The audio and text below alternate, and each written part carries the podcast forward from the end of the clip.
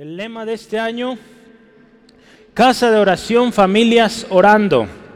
Nuestra base bíblica de este año es Isaías 56, 7 al 8 y Mateo 21, 12 y 13. ¿sí? Entonces, tenga esto presente.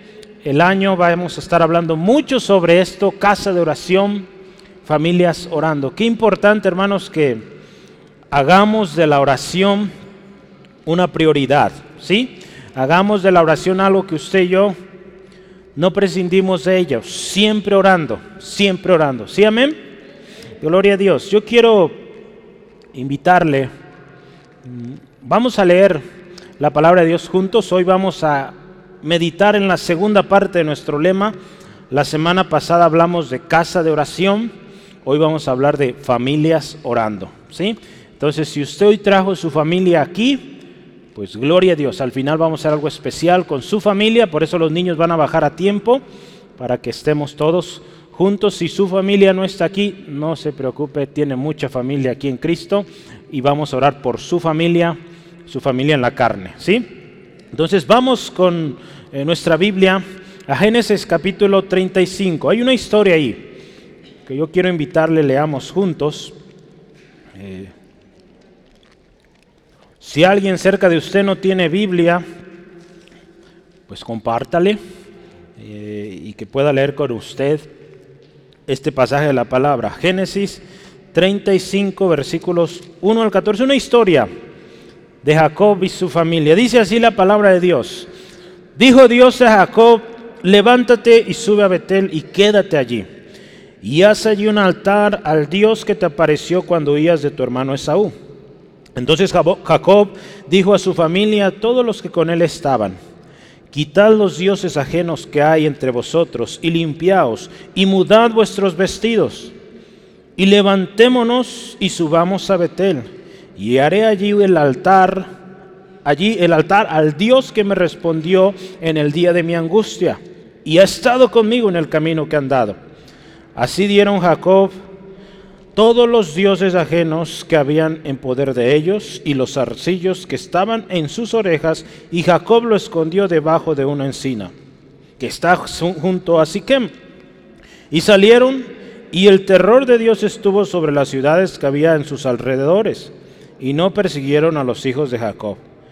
Y llegó Jacob a Luz, que está en la tierra de Canal, esta es Betel, él y todo el pueblo que con él estaba y edificó ahí un altar y llamó al lugar el Betel, porque allí le había aparecido Dios, cuando huía de su hermano. Entonces murió Débora, ama de Rebeca, y fue sepultada al pie de Betel, debajo de una encina, la cual fue llamada Alom Bakut. Apareció otra vez Dios a Jacob cuando había vuelto de Padam Aram y le bendijo.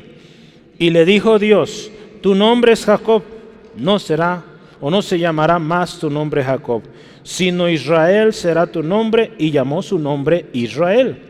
También le dijo Dios, yo soy el Dios omnipotente, crece y multiplícate. Una nación y un conjunto de naciones procederán de ti, y reyes saldrán de tus lomos.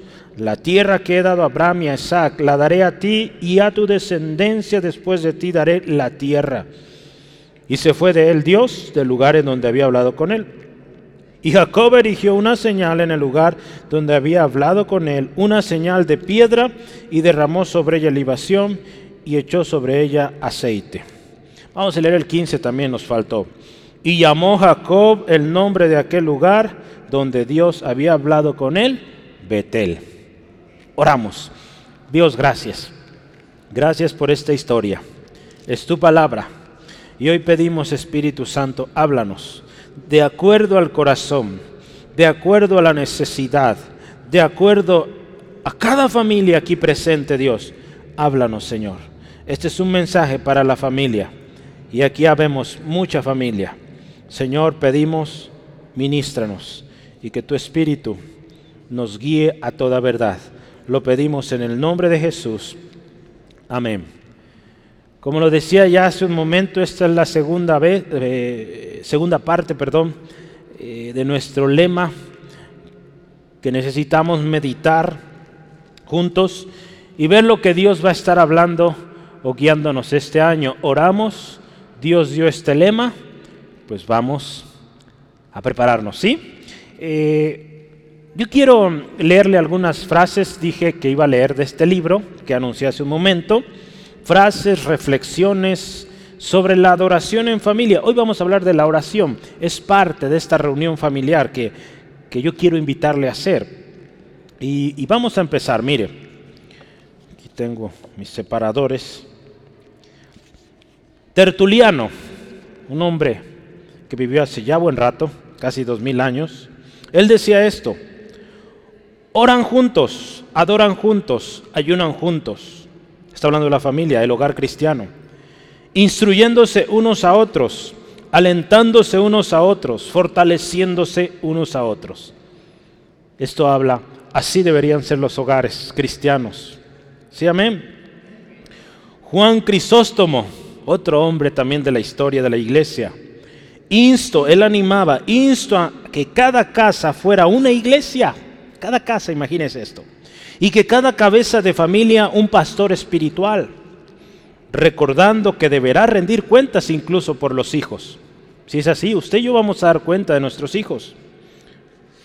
Martín Lutero decía, Abraham tenía en su tienda una casa para Dios y una iglesia, tal como hoy la tiene cualquier cabeza de familia, cualquier padre piadoso que instruye a sus hijos. Por lo tanto, el hogar es en realidad una escuela y una iglesia. Y el cabeza de la familia es obispo y sacerdote de su casa. Vea esto. ¿sí? Otra más. Los puritanos ingleses, vamos a ver algunos de ellos. Richard Baxter decía, apelo la buena gana a la experiencia de todas las familias santas del mundo. ¿Quién llevó a cabo estos deberes con seriedad y no encontró su beneficio? ¿En qué familias la gracia y la mentalidad celestial prosperan, sino en las que practican estas ordenanzas?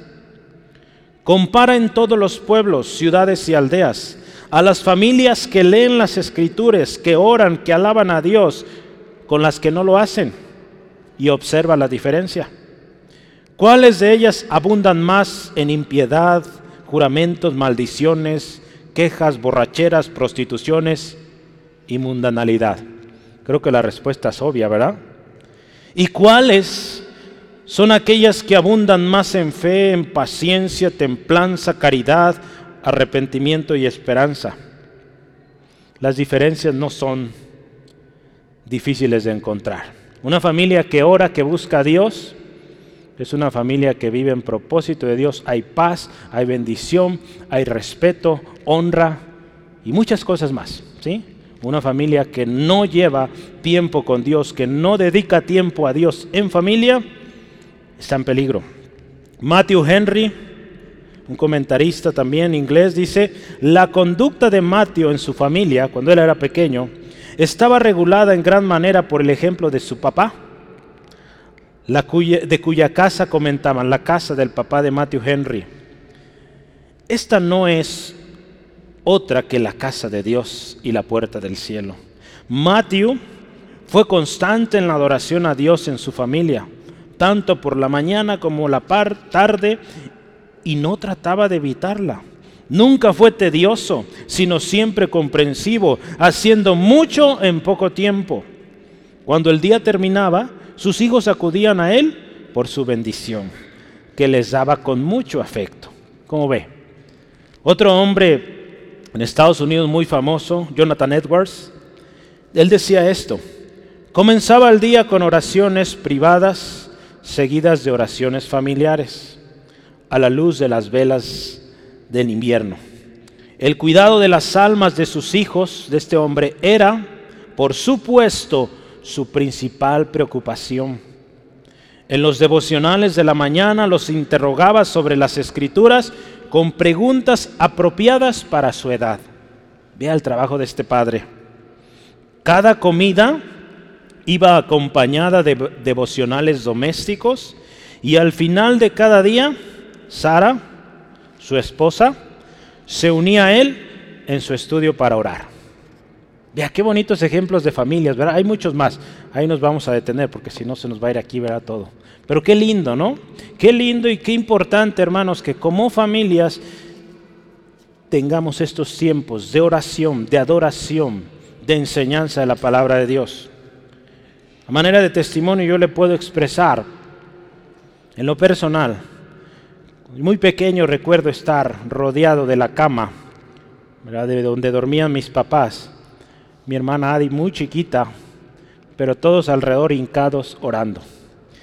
Esos momentos son tan preciosos que nunca se me han olvidado, hermanos, lo que Dios hizo ahí, alrededor de esa cama. Palabra que Dios nos dio como familia, eh, liberaciones, cosas tremendas que Dios hizo alrededor de esa cama.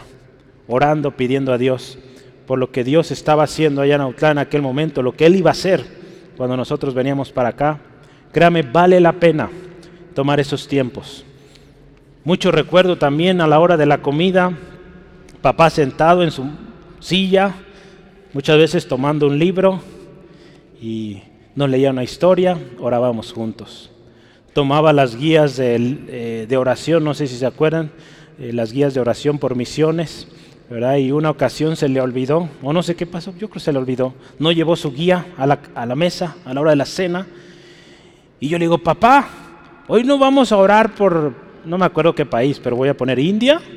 Ah, sí, cierto. Y se trajo su, su guía de oración. Yo ya estaba acostumbrado que después de cenar orábamos por las misiones. Entonces, hermanos, hágalo. Este año es un buen propósito. Ore con sus hijos, ore con su familia. No sabe el beneficio tremendo que esto va a traer a su hogar. Hoy vamos a hablar de la historia de Jacob. Un hombre que encontró en el culto de oración salvación, restauración y bendición a su casa. Yo quiero decirle, hermano, ponga mucha atención, este mensaje es para usted. Para mí también. Lo fue anoche que estaba cerrando este estudio, yo oré y creo hoy que va a ser para usted. Si usted dice, yo no tengo familia, no tengo hijos todavía, pero un día va a ser padre, usted es parte de una familia, siempre es buen tiempo para empezar esto. Vamos a empezar. Preparación de un culto de oración familiar. Yo quiero hablarle un poco de historia de la vida de Jacob. Jacob. Dios había bendecido grandemente a Jacob. ¿Sí? Él viene de regreso, ahí en el capítulo 34, él viene de regreso a, a su familia. Usted recuerda a Jacob, un hombre que engañó a su padre, tomó la bendición de su hermano, tuvo que huir porque su hermano estaba tan enojado estaba dispuesto a matarlo, si así era posible, ¿no? Entonces él tiene que huir, se va a esta tierra de Padam Aram, allá encuentra el amor de su vida, ¿verdad? Qué bonito, ¿verdad? Esta historia es bonita, ¿verdad? Pero ah, muchas cosas sucedieron allá en esa, en esa tierra. Su suegro, ¿verdad? Por eso es importante que tengamos cuidado, hermanos, cuando nosotros obramos injustamente, engañando, tarde o temprano, lo que sembramos, cosechamos. Este hombre sembró mucho engaño, mucha tranza, ¿verdad? podemos decir en términos mexicanos, recibió lo mismo. Su suegro lo engañó varias veces, y, pero aún así él contaba con la bendición de Dios. Jacob, uno de los significados de Jacob, ¿verdad? Eh, hace casi un mes orábamos por Itiel Jacob, ¿verdad? y uno de los significados lindos de Jacob es que es alguien más listo. Alguien que usted ve en la historia de Jacob, este hombre luchó por la bendición y la obtuvo. ¿verdad? Quizá no con los mejores métodos, pero Dios vio un hombre que anhelaba la bendición con todo y Dios se la dio. ¿sí? Hermanos, seamos como Jacob. Anhelemos esa bendición y busquémosla. ¿sí? Entonces, era un hombre bendecido, doce hijos, una hija. ¿Cómo se llamaba la hija de Jacob? Dina, ¿verdad? Una esposa, no, cuatro esposas, venga, se fue sin esposas y regresa con cuatro esposas. Tremendo este hombre. Pero mire, bendecido. Al volver a la tierra de sus padres, muy especial, se reconcilia con su hermano. Vea, yo quiero que me acompañe, es el primer texto que quiero que vea conmigo. Eh, Génesis 33, 4 al 5, dice así, él está regresando a casa y su hermano dice, corrió, dice, pero Esaú corrió a su encuentro y le abrazó y se echó sobre su cuello y le besó y lloraron. Este no es el Esaú que quería matarlo, lo abraza, lo besa, Imagínense la escena ahí preciosa de hermanos encontrándose. Y dice ahí, y alzó sus ojos y vio a mujeres y niños y les dijo, ¿quiénes son estos? Y Jacob le responde, son los niños que Dios ha dado a tu siervo. Gloria a Dios, ¿verdad? Qué bonito inicio, ¿verdad? Reconciliación con su hermano. Bendecido tremendo. Aparentemente todo va bien ahora. Después de que él deja a su suegro allá en esta tierra, vuelve a su tierra natal eh, con sus padres, con su hermano. Aparentemente todo bien, bendecido, muchos hijos, mucho ganado, riqueza tremenda. Pero Jacob había descuidado algo importante, su familia. Mucho trabajo. Y esos descuidos que él había tenido en su familia comenzaron a dar frutos. Y esos frutos los vemos en Génesis capítulo 34. Un capítulo antes de donde vamos. Hoy vamos a hablar del 35, pero voy a dar varios textos de Génesis 34, entonces pueden ir poniendo comas ahí a sus notas para que no escriba mucho. Pero número uno, la hija de Jacob, Dina, comenzó a tener amistad con la gente inconversa.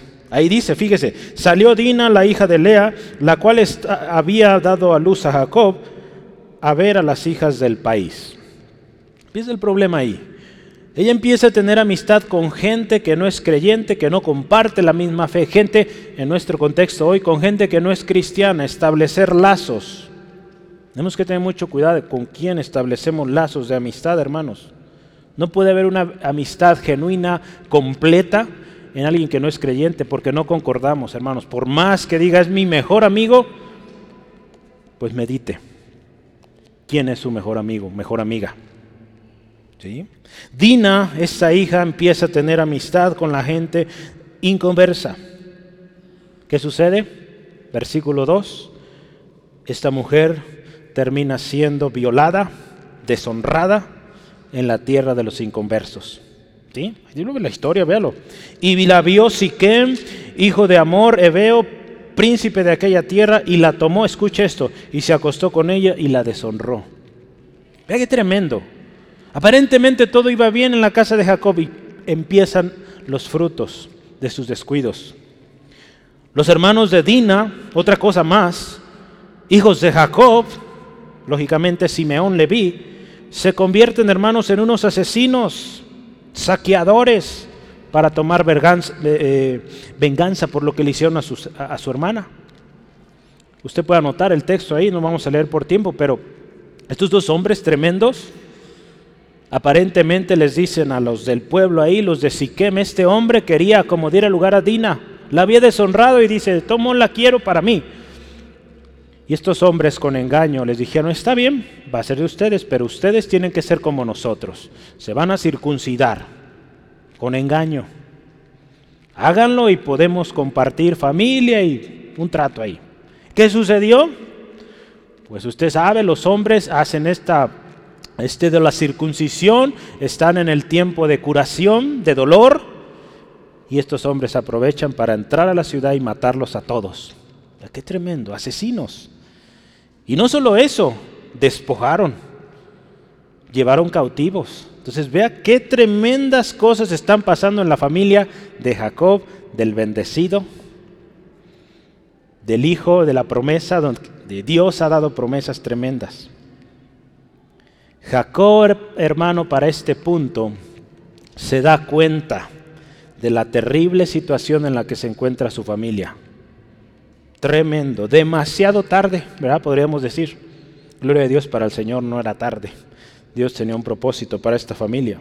Pero qué tremendo, hermano, hermana, nuestros descuidos pueden causar daños, Señor, eh, daños, hermanos, terribles en nuestro hogar. Tenemos que tener cuidado en nuestras familias. Por eso este año, familias orando, necesitamos orar. No solo orar por ellos, orar con ellos. Porque hermano, hermana, están en un grave peligro si usted no ha dedicado tiempo a orar con ellos y por ellos.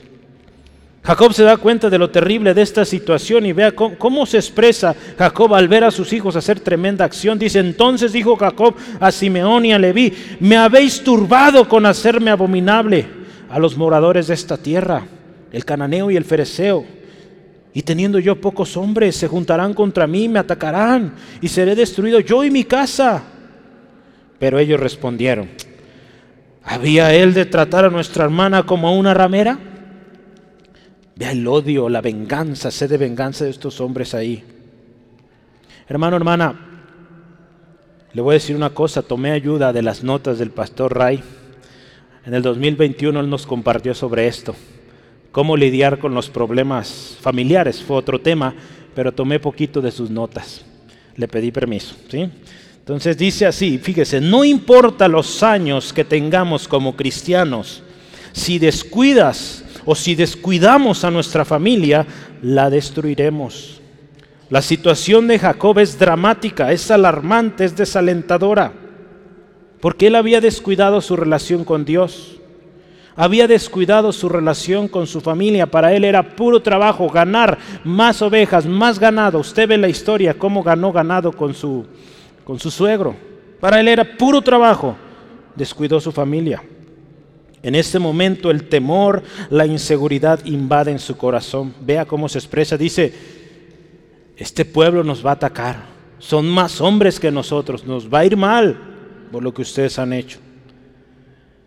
Pero yo quiero que demos gracias a Dios por su palabra y porque Dios es grande en misericordia, hermano, hermano. Él es clemente, dice la palabra, lento para la ira y grande en misericordia. Lo dice ahí Salmo 103, 8. Dios tuvo misericordia de este hombre y le dijo qué hacer.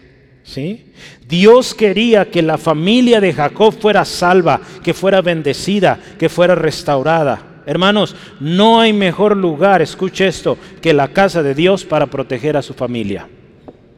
¿Sí, amén? Dios quería que Jacob fuera con su familia a la casa de Dios. Vamos a ver esto. Dios le dice qué hacer a Jacob y le dice esto. Ve ahí en su Biblia el versículo 1, ¿verdad? dice, levántate, sube a Betel y quédate allí. Y haz allí un altar al Dios que te apareció antes, ¿verdad? cuando huías de tu hermano. Yo quiero dividir estas tres cosas. Levántate. Dios le dice, levántate, sal de este estado en que te encuentras. De lo contrario, las consecuencias siguen. ¿Sí? Hermano, ¿cómo está ahora tu familia? Si aún no estás en crisis, créeme, o quizá no te has dado cuenta, pero tarde o temprano las consecuencias de tu descuido va a llegar o van a llegar. Si no has orado por tu familia, no estás, no estás orando con ellos, no estás leyendo la palabra de Dios con ellos, créeme, la consecuencia viene. ¿Sí? Tenemos infinitos ejemplos de familia que han descuidado, y aquí en la Biblia lo tenemos también, descuidaron a sus hijos y la cosa fue terrible, hermanos.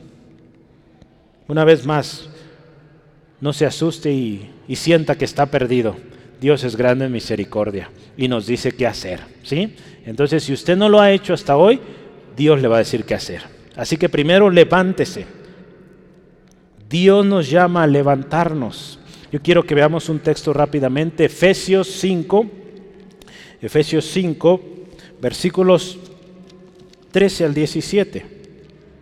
Es un texto muy conocido, ¿verdad? Lo, lo recordábamos eh, el viernes de oración, de la velada de oración. Dice así la palabra, Efesios 5, 13 al 17 dice, mas todas las cosas cuando son puestas en evidencia por la luz, son hechas manifiestas, porque la luz es lo que manifiesta todo, por lo cual dice, despiértate, tú que duermes y levántate de los muertos y te alumbrará Cristo. Mirad pues con diligencia cómo andéis, no como necios, sino como sabios, aprovechando, vea esto, bien el tiempo, porque los días son malos. Por tanto, no seáis insensatos, sino entendidos de cuál sea la voluntad del Señor.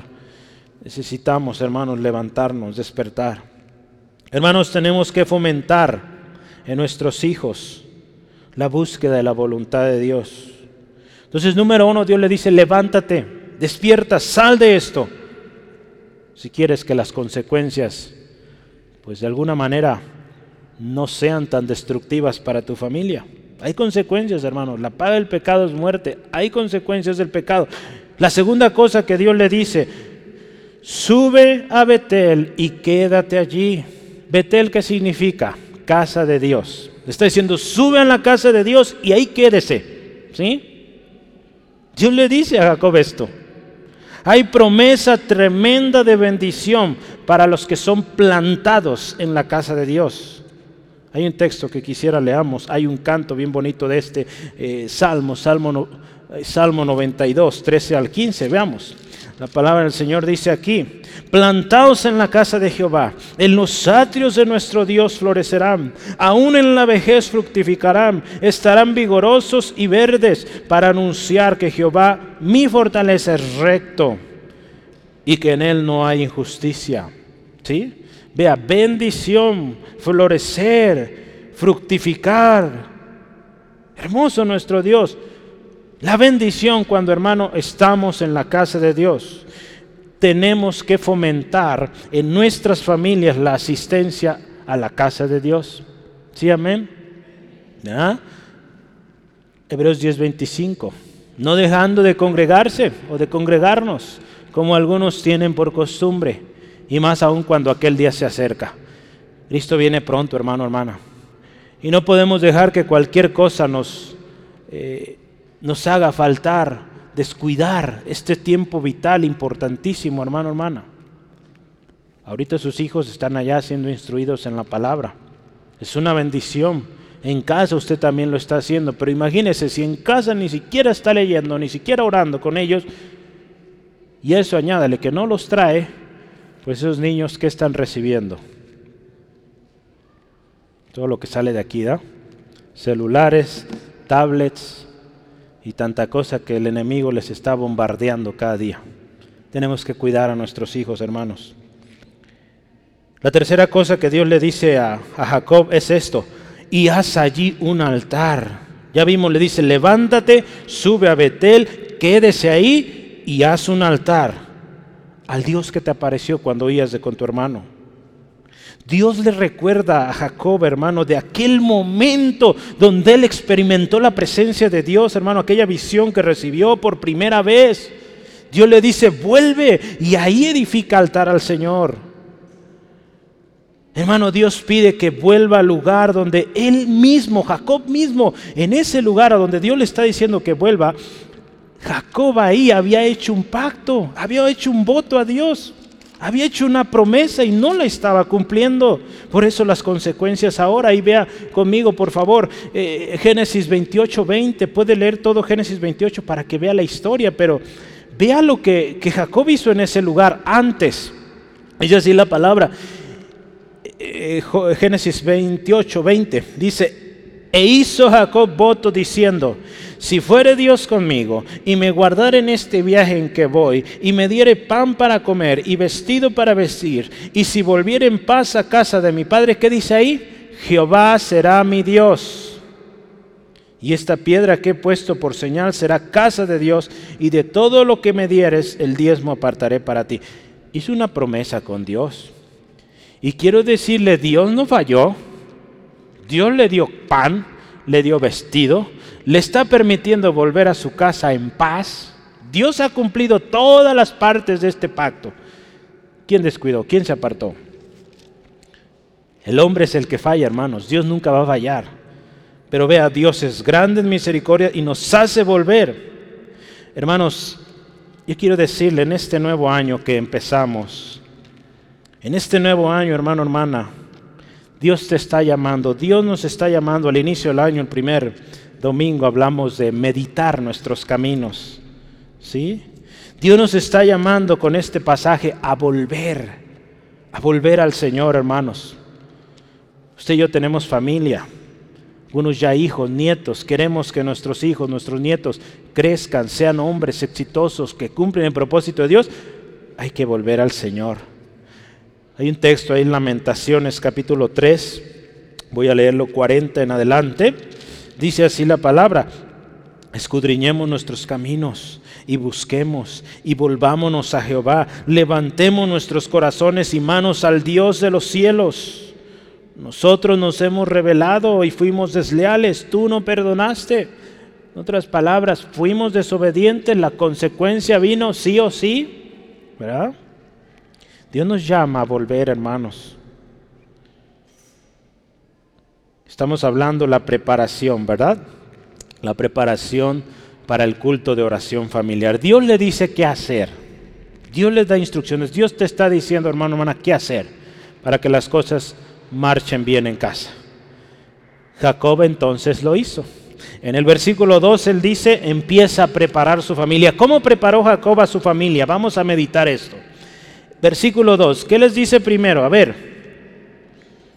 dijo a su familia y a todos los que con él estaba. ¿Qué les dijo primero? Quiten o quitad los dioses ajenos que hay entre vosotros. ¿Cómo es posible, vamos a decir, una familia cristiana, una familia, pues, donde Abraham, Isaac, y había ídolos en esa casa? Fíjense que es tremendo. Existen varios tipos de ídolos, dioses ajenos, y no necesariamente son figuras o imágenes, son unos, pero hay más. ¿Qué significa el ídolo? La reina, no, la Real Academia del Español nos da el significado y nos ayuda. Fíjese, un ídolo es una persona, escuche esto, o una cosa amada o admirada con exaltación. Imagínese con esta definición, ¿cuántos ídolos no habrá en casa, hermanos? Cosas que admiramos tanto con exaltación. Sí había ídolos en la casa de Jacob, usted puede ver en el versículo 4. Dice que le entregaron un montón de ídolos. Si tu familia está en problemas, es muy seguro que también haya ídolos. Un ídolo o un Dios ajeno, hermano, es todo aquello que se interpone en tu adoración a Dios. Quizás sea el trabajo, dinero, una persona en tu familia. No sé, hay muchos ídolos. No necesariamente se trata de lo, las figuras o físicamente. ¿sí? Aquello que recibe más tu atención que las cosas de Dios, es su palabra, su presencia. Hermanos, hoy meditemos cuáles son los ídolos en nuestra familia. Dices, hermano, yo en mi casa no tengo ninguna imagen, pero quizás estás adorando excesivamente a un familiar, que lo haces tan perfecto, que el único perfecto es nuestro Señor Jesucristo. La, la segunda cosa, primero le dice, quiten los dioses ajenos. La segunda cosa que les dice, limpiaos. Nos habla limpieza. ¿De qué se trata limpieza? Santificarse, consagrarse para Dios. Hay un texto que yo quiero que leamos y acompañemos aquí. Es la segunda cosa que les dice. Limpiaos, conságrense, santifíquense. Segunda de Corintios capítulo 7 versículo 1 dice así. Así que amados, puesto que tenemos, escuche, tales promesas. Hay muchas promesas para usted, para mí, para nuestra familia. Limpiémonos de toda contaminación de carne y de espíritu perfeccionando la santidad en el temor de Dios. Dios nos llama a que nos limpiemos, hermanos. Cuando decidimos, perdón, acercarnos a Dios y buscamos que Él nos escuche, yo creo que aquí todos tenemos necesidades, ¿verdad? Queremos que Dios nos escuche, queremos que Él obre. Dice la palabra que necesitamos limpiarnos. Santiago 4.8.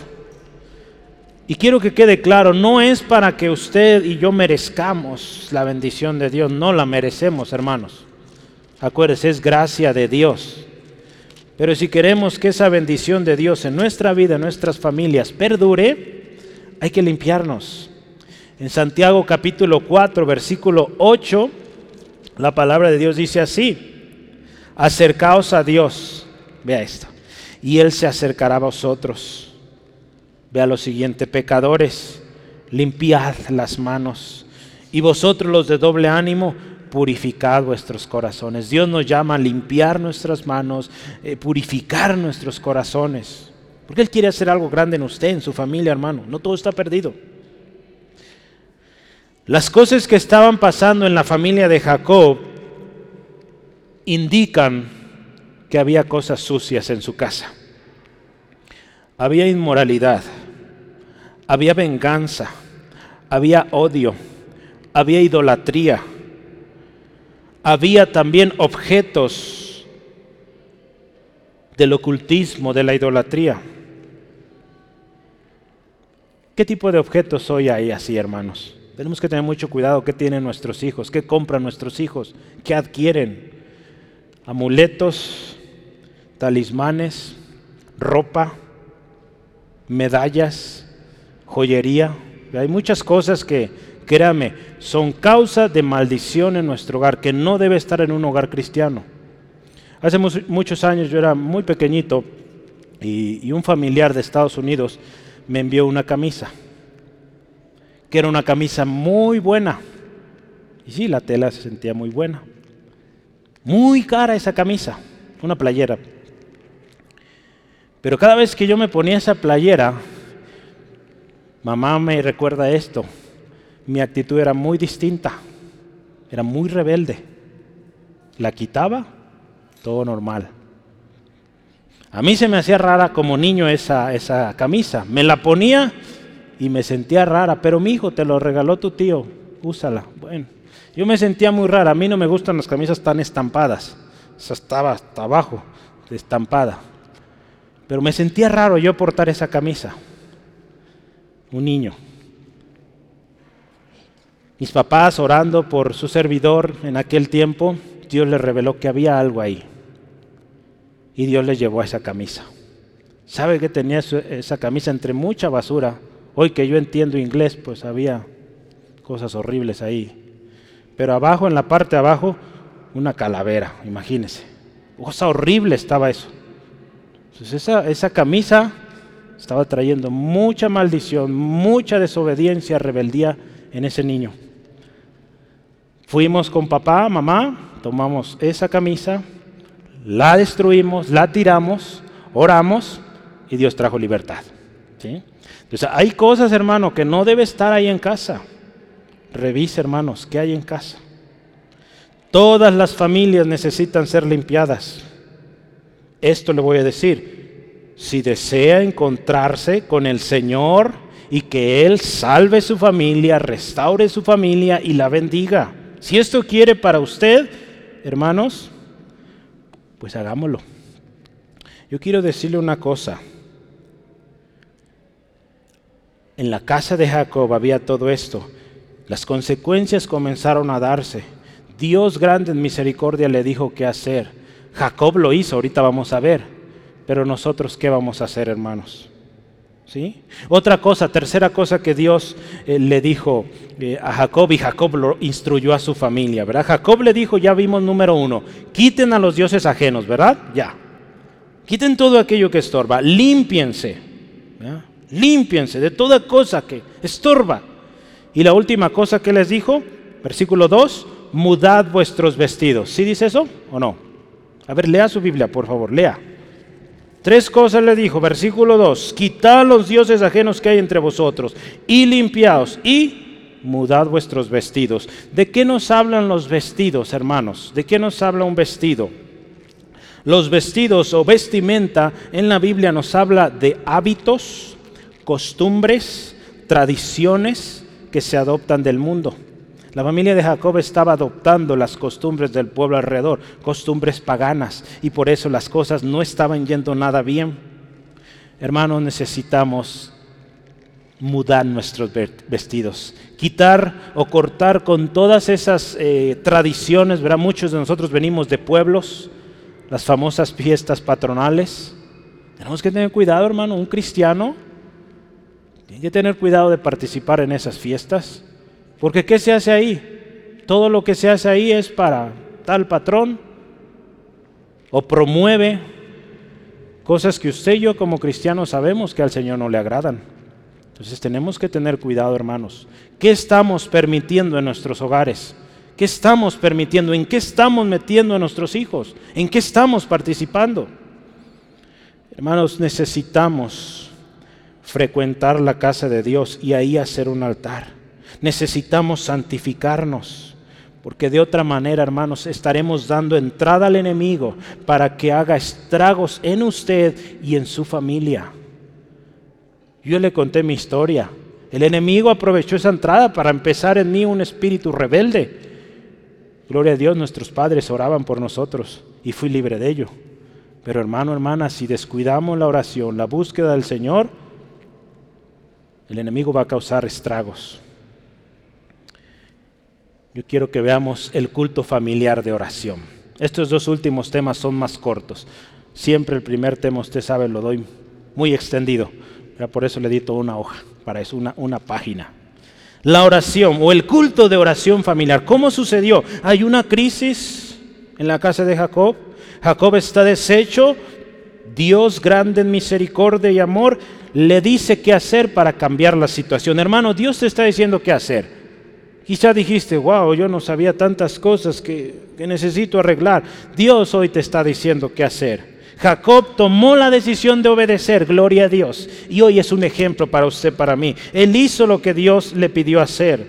El mensaje de Dios sigue siendo el mismo. Él nos llama a volver al principio, a volver, hermanos. Hay bendición cuando usted y yo volvemos al lugar de su presencia. Si tu hermano, hermana, te has alejado, hoy es el día, Dios te está diciendo, vuelve. Y si tú vuelves, Dios sigue ahí, te restaura, te salva, te bendice. Ahí en Apocalipsis capítulo 2, versículo 5, dice esto, Dios, recuerda por tanto de dónde has caído y arrepiéntete y haz las primeras obras. Dios no está diciendo, recuerda. A Jacob le dijo, recuerda ahí donde estabas, vuelve ahí. Porque si no, o pues si no, dice, vendré pronto a ti y quitaré tu candelero de su lugar, si no te hubieres arrepentido. Hoy vivimos muchas consecuencias de decisiones pasadas, hermanos, hijos que en relaciones pues con inconversos, situaciones de mucho dolor en nuestro hogar, Dios hoy nos dice, recuerda, que descuidaste y vuelve. Si Dios no lo dice, hermano, Dios nos lo está diciendo hoy. Yo le invito, pongamos atención. Entonces fíjese, ¿qué sucede? Este culto familiar empieza y viene eh, Jacob y le dice a sus hijos, a ver, levántense. Dios me dijo a mí, levántate, y yo les digo a ustedes, levántense. Vamos todos, dice, subamos a Betel. ¿Sí? Si usted se fija, él está ahora pensando en su familia, ya no es singular, la cosa es plural, involucra a su familia y dice, vamos. ¿Sí? En otras palabras, imagínense yo traté de refrasear esto.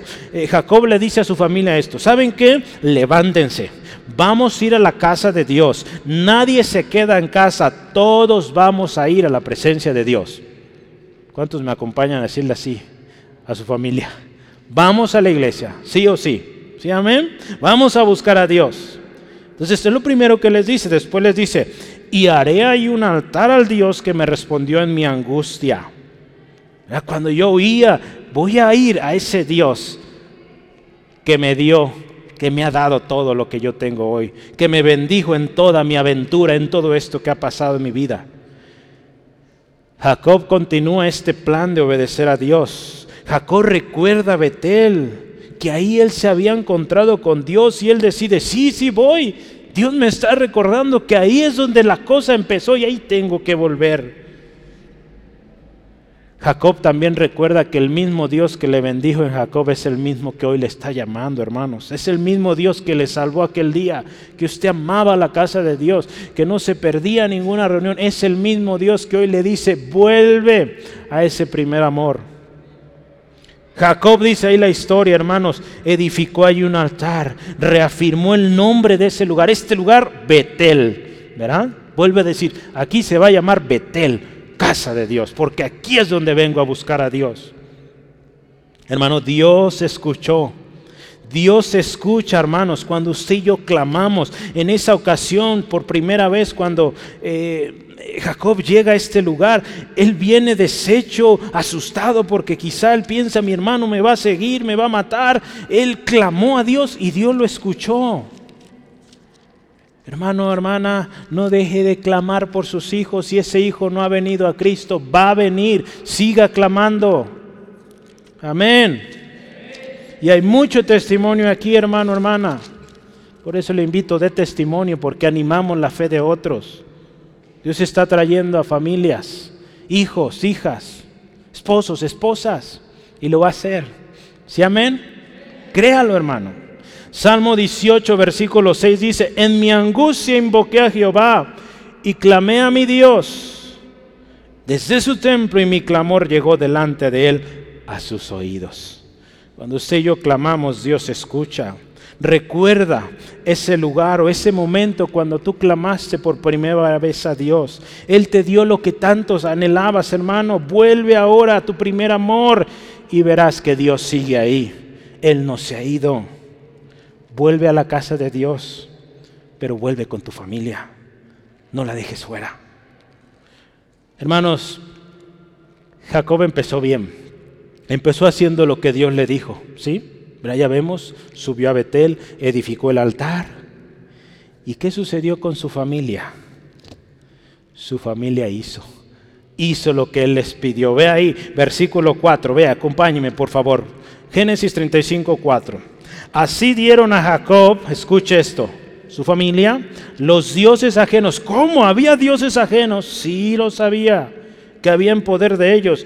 Y los arcillos que estaban en sus orejas y Jacob dice, los escondió debajo de una encina que está junto a Siquem, ¿no? Que estaba junto a Siquem. Hermano, Jacob dispuso su corazón para hacer lo que Dios le pidió. Hermanos, es muy importante esto, el orden. Jacob primero decidió obedecer. Eh, cabeza de familia dijo, voy a obedecer, voy a hacer lo que Dios me está diciendo.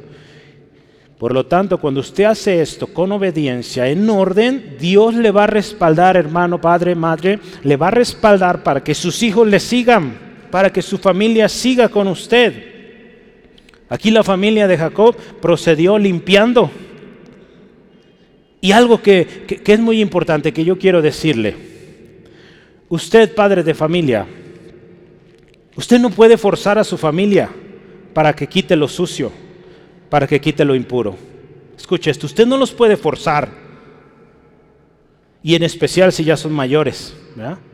De la adolescencia para adelante, quitarles algo es quitarles la vida. Es odiarlos. Usted ve a un adolescente, ¿cómo se sienta cuando le quita este aparatito? Terrible. Hay videos ahí de broma de lo que sucede. Es difícil que usted lo quite. ¿Sí? Pero yo quiero darle un par de consejos. Para los niños, los pequeñitos, yo le animo a haga esto. Dios le va a revelar qué cosas están mal, qué artículos, ropa quizá, joyería, no sé. Dios le va a revelar. Si usted ora a Dios, Dios le va a mostrar. Para los niños haga esto. Explíqueles el significado de aquello que tienen en su poder. Aquella cosa que a ellos les gusta tanto. Ore con ellos y deseche esos objetos juntos quiero decirle funciona. Yo lo hice muchas veces, de niño con mis papás. Mis hermanas lo hicieron. Y Dios ha traído libertad. Y pues aquí estamos sirviendo al Señor, libres de todo aquello que si no se haya hecho aquello allá, hoy no estaríamos aquí. ¿Quién sabe dónde estaríamos? ¿Sí? Entonces, vea la importancia. Si sos niños, todavía usted puede, de alguna manera, o tiene el control sobre estas cosas, hable con ellos, explíquele, sí, se va a enojar, pero usted le va a enseñar esto no le agrada a Dios y hay que desecharlo. ¿sí? Pero juntos, hermanos, no vaya a su cuarto, lo agarre y tíralo. Eso no está bien. No funciona. Muchos padres lo hacen y las consecuencias son peores porque esos hijos se enojan. No funciona. Entonces, hágalo juntos. Segundo consejo, si su hijo ya es mayor, yo diría de la adolescencia en adelante, es un poco más difícil. Hay que orar hay que doblar rodillas y pedirle dirección a Dios. Pídale dirección a Dios para que en el momento que usted tenga que explicarle a su hijo, haya corazón receptivo y que la decisión pues de aquello de sacar aquello pues sea en acuerdo, ¿sí? Que este hijo entienda, ore Señor y en especial ore así, Espíritu Santo, convéncele, porque usted no le va a convencer, hermano. Por más textos que le lea de la Biblia, no lo va a convencer. ¿Sabe quién convence? El Espíritu Santo. El Espíritu Santo es quien convence de pecado, de justicia y de juicio. ¿Sí? Entonces yo no lo voy a convencer, hermano, de que saque eso de su casa. Oro por usted, pero usted va a decidir y lo va a hacer. Y es el Espíritu Santo quien le va a convencer. ¿sí? Entonces con sus hijos mayores, haga esto. Ore y pida Espíritu Santo, convéncele, convéncele, incomódale. Y va a ver que se va a arreglar la cosa. también lo hemos experimentado. Todos, hermanos, tenemos de repente cosas sucias que aceptamos en casa y pues la oración tiene poder. ¿Sí, amén? La familia de Jacob tomó la decisión de sacarlo impuro, porque usted ve ahí, el texto es claro. Versículo 4. Perdón, ¿dónde estábamos? Versículo 5, se me hace... No, el 4, ¿verdad? Sí, perdón, yo me estoy así dieron, ¿verdad? No dice Jacob los, les quitó todos sus enseres, no. Ellos dieron, ¿sí? Ellos tomaron la decisión, ¿sí? Entonces, así hagamos, hermanos. Final. Resultados de un culto de oración. Estamos ya por terminar. Los pequeños se van a acercar en un momento con usted, con su familia. Un momentito. Esto es lo último, ponga mucha atención. ¿Cuáles son los resultados de un culto de oración familiar. Hay excelentes resultados, quiero decirle. Cuando como familia ponemos de prioridad algo constante también, buscar a Dios, adorar a Dios juntos en familia. Dios promete bendición y Él siempre ha sido fiel para responder. Si usted ve ahí el versículo 5, número 1, protección de Dios. Si usted y yo comenzamos un culto de oración a Dios familiar, hay protección. Porque ve aquí la historia. Versículo 5. Salieron y escuche, el terror de Dios estuvo sobre las ciudades que había a su alrededor y no persiguieron a los hijos de Jacob. Primera cosa, protección. Dios te va a proteger, hermano. Va a proteger a tus hijos cuando comiences a hacer esto. Es bíblico, aquí está. No te lo estoy inventando. Ya lo viví. Por lo tanto, te lo recomiendo. Hazlo. Dios va a proteger a tus hijos. Y vaya que necesitan protección hoy en día, ¿no? En la historia de Jacob, Dios les entregó, Dios dice ahí, puso temor en esas ciudades, en su trayecto a Betel, había que recorrer una distancia. Dios los cuidó. Cuando decidimos ir a la casa de Dios con nuestra familia, cueste lo que cueste, no importando el tiempo, las circunstancias, tenemos promesa de que Dios nos va a proteger. Yo quiero que leamos un par de textos rápidamente. Salmo 91, lo sabemos de memoria. Si no lo sabe, pues tiene un nuevo propósito de año. Salmo 91, 9 y 10. ¿Qué sucede? Porque ha puesto a Jehová que es mi esperanza. Has puesto a Jehová que es mi esperanza. Al Altísimo por tu habitación. ¿Qué dice? No te sobrevendrá mal, ni plaga tocará tu morada. ¿Sí? Cuando ponemos al Señor, nuestra habitación con Él siempre, nos va a guardar de todo mal. Siguiente pasaje, segunda de Tesalonicenses 3. Segunda de Tesalonicenses 3. Dice la palabra de Dios así, versículos 3 al 5. Nadie os engañe en ninguna manera, porque no vendrá sin que antes... No, no, ese no es. Yo estoy leyendo el versículo, capítulo 2, perdón capítulo 3 de Segunda de Tesalonicenses. Pero fiel, ahí está, es el Señor que os afirmará y guardará del mal. Allá espérenme los pequeñitos, por favor. Y tenemos confianza respecto a vosotros en el Señor, en que hacéis y haréis lo que os hemos mandado. Y escuche esto, y el Señor encamine vuestros corazones al amor de Dios y a la paciencia de Cristo. Lo que yo quiero resaltar aquí es que fiel es el que promete quien promete es Dios, hermanos, y Él no fallará. Si usted decide hoy comenzar un tiempo de familia en adoración, búsqueda de su presencia, protección de Dios para su casa. ¿Sí? ¿Cuántos quieren que Dios proteja a sus hijos?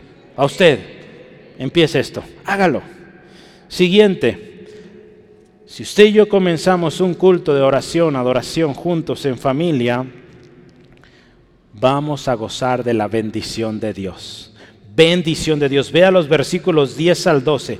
Génesis 35, seguimos ahí, ponga la marquita. Y dice, y le dijo Dios, vea, tu nombre es Jacob, no se llamará más tu nombre Jacob, sino Israel será tu nombre. Y llamó su nombre Israel. También le dijo Dios, yo soy el Dios omnipotente, crece y multiplícate. Una nación y conjunto de naciones procederán de ti, y reyes saldrán de tus lomos. Vea, qué tremendo. La tierra que fue dada a Abraham, a Isaac, la daré a ti y a tu descendencia después de ti. Daré la tierra. Vea esto, Dios le da un nuevo nombre, Dios le da una identidad. Israel, Dios lucha, Dios gobierna, Dios sana, el que lucha con Dios. Vea qué bonito nombre Dios le da. Dios confirma la promesa que ya había dado Abraham, a Isaac. Vea, Dios bendiciéndole. Y último, Dios le dice, la tierra que prometí a tus padres también es para ti. Hermanos, hay obediencia, hay bendición, perdón, cuando obedecemos. Cuando oímos y obedecemos lo que el Señor nos promete. Dice la palabra, hay bendición abundante, permanente, sin afán. Vea usted lo que sucedió en Jacob. Se afanó por adquirir muchísimo ganado y ¿qué pasó? Sus hijos perdidos, su hija deshonrada.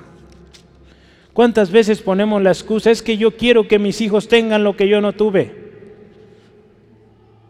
Pues asegúrese primero que tengan a Cristo en su corazón antes que otra cosa, hermanos. No podemos darle todo, hermanos, porque lo contrario los vamos a echar a perder. Deuteronomio 28, lea esto, léalo en casa. Habla de las bendiciones a la obediencia, lo voy a poner. Bendiciones a la obediencia. Dios bendice a aquel hombre, a aquella mujer que obedece. ¿Sí? Me faltó uno. ¿Verdad? ¿Cuántos llevamos? Las bendiciones es protección de Dios, ya dije, bendición de Dios, ¿verdad? Me falta una. Versículo 9, ahorita lo leí, pero voy a leerlo una vez más. Léalo conmigo, versículo 9. Apareció otra vez Dios a Jacob cuando había vuelto de Padamaram y lo bendijo. La tercera bendición que usted obtiene cuando vuelve a Dios es la presencia de Dios. Ya vimos, recibe protección de Dios, recibe bendición de Dios y su presencia. Muchos a veces decimos, la presencia de Dios está en mi hogar, pero ese hogar es un infierno, peleas, pleitos, gritos, eso no es la presencia de Dios. Ahí no está Dios, hermanos. Él habita donde hay alabanza a su nombre, donde hay honra a su nombre. ¿Sí? Ese texto que anoté ahí no, no lo he mencionado, pero es, es cuando Salomón está dedicando el templo.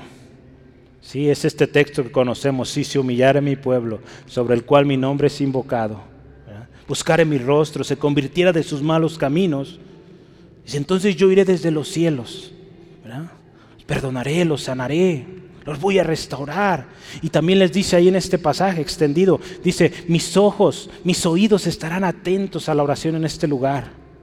Cuando usted y yo volvemos al Señor, todo esto va a pasar, la presencia de Dios va a estar, Él le va a proteger, Él le va a bendecir. En Éxodo 33, 14 dice, mi presencia irá contigo y te daré descanso. ¿Cuántas familias hoy no pueden dormir por la preocupación, tremendo estrés? Su familia en caos, las cosas en el trabajo no saliendo nada bien. Dios nos dice hoy, vuelve. Sí, amén, hermanos. Dios quiere que volvamos. Este texto era el que nos hacía falta, hace rato lo mencioné. Deuteronomio 28. Habla de las bendiciones de obedecer. ¿Sí? Hermanos, hay bendición. Dios confirma la promesa. ¿Por qué no volver a ese lugar de la presencia de Dios? Yo voy a cerrar. Y puede, si gusta, guarde sus notas, le doy 30 segundos para que no se me distraiga. Lo, lo, último es muy especial y no quiero que se lo pierda. Yo oré en casa, anoche, en la mañana, hace rato con mis hermanos, y oramos así, que cuando usted salga de este lugar salga bendecido. ¿sí? Cada día esa es mi oración por usted. Y yo creo que hoy va a suceder. ¿Está listo? ¿Ya guardó sus cositas? ¿Cómo está tu familia, hermano? ¿Hay crisis ya? ¿O sientes que ya mero llega ese hijo se te está revelando? Si hoy tú estás aquí, aún hay tiempo y Dios te trajo con un propósito. Porque yo te decía, lo que Dios quería en Jacob lo quiere contigo también. Él quiere, hermano, hermana, salvar, quiere restaurar, quiere bendecir a tu familia. Toma la decisión hoy de hacer lo que Dios te está llamando a hacer. Él te dice hoy, levántate, sube a Betel y quédate allí. Haz un altar. Aquel que amabas con todo tu corazón al principio y muy importante, no vayas solo, toma tu familia. Si tu familia, hermano, hermana, hoy no está en Cristo, llévalos en oración. Cree las promesas de Dios para tu familia y no olvides, quédate en Betel. Dios le dijo a Jacob, quédate ahí, no te vayas, porque ahí está la presencia de Dios. Hoy, hermanos, como familias, tomemos esta decisión y este compromiso. No conmigo, hermanos, yo le expliqué ya algunas cosas que no le agradan a Dios, que seguramente hay en casa. Pero toma la decisión hoy, como Jacob con su familia, quita los dioses ajenos, ídolos, quítalos. Si tu hijo mayor ya viste qué vas a hacer, tu hijo pequeño también ya escuchaste el consejo. Límpiate, limpiémonos como familia. Y último, mudémonos, dejemos esos malos hábitos, costumbres, tradiciones que tomamos del mundo, hermanos. El culto de adoración familiar, hermanos, es un compromiso con Dios de tomar tiempo en familia para buscar su presencia en tu casa. Sí, amén. De asistir a la casa de Dios con regularidad y de cortar con, todo aquello que estorba, hermano. Toda esa cosa sucia que no agrada a Dios. Cortarlo de casa. Porque eso está estorbando para que bendición llegue a tu hogar. Yo les dije hace algunas semanas y, estoy orando todavía así. Yo estoy orando por 15 familias para empezar. Aquí hay más de 15, estoy seguro que más de 20 familias aquí representadas. Yo estoy orando a Dios por 15 familias que se comprometan a hacer esto. Oración familiar. Pronto, este mes estamos preparando los materiales, pero pronto yo voy a hacer la invitación oficial a que empiece usted un culto de adoración, de oración en familia. Ya lo puede empezar a hacer. Algunas familias ya lo están haciendo. El viernes, un joven aquí muy amado, Braulio, nos compartía el testimonio. Él ya empezó a hacerlo en su casa. Sus papás no son creyentes, pero él está orando con ellos. Oremos que Dios salve esa familia. ¿Sí, amén, Braulio? Entonces, vea, hermanos, Dios está obrando. Empiece a hacerlo. Su familia, yo creo que la ama mucho, ¿verdad? Usted ama a su familia y quiere que venga Cristo. Quiere que sea bendecida, empiece. Hermano, hay buenos, y escucha esto, más importante, hay eternos resultados si lo empezamos a hacer. Es una maravillosa aventura, hermano, orar con nuestra familia porque vamos a gozar, escuche, ya vimos, protección de Dios, su presencia de Dios en tu vida y en tu familia. La bendición de Dios va a estar ahí en tu casa y en todo lo que emprendas. Hermanos, a mí bendice mucho porque Dios sigue diciendo lo mismo. Si usted estuvo aquí hace más de 20 años, en el 99, el mismo mensaje Dios lo estaba dando a través de nuestro hermano Rogelio. Familias, enfoque en la familia. ¿Dónde está su familia hoy? Es el mismo mensaje, Dios sigue diciendo lo mismo. Este año Dios nos está llamando a orar como familia. Hermanos, seamos una familia. En nuestras familias, seamos familias que oran. Vengamos hoy, hermanos, con nuestra familia a la casa de Dios y oremos.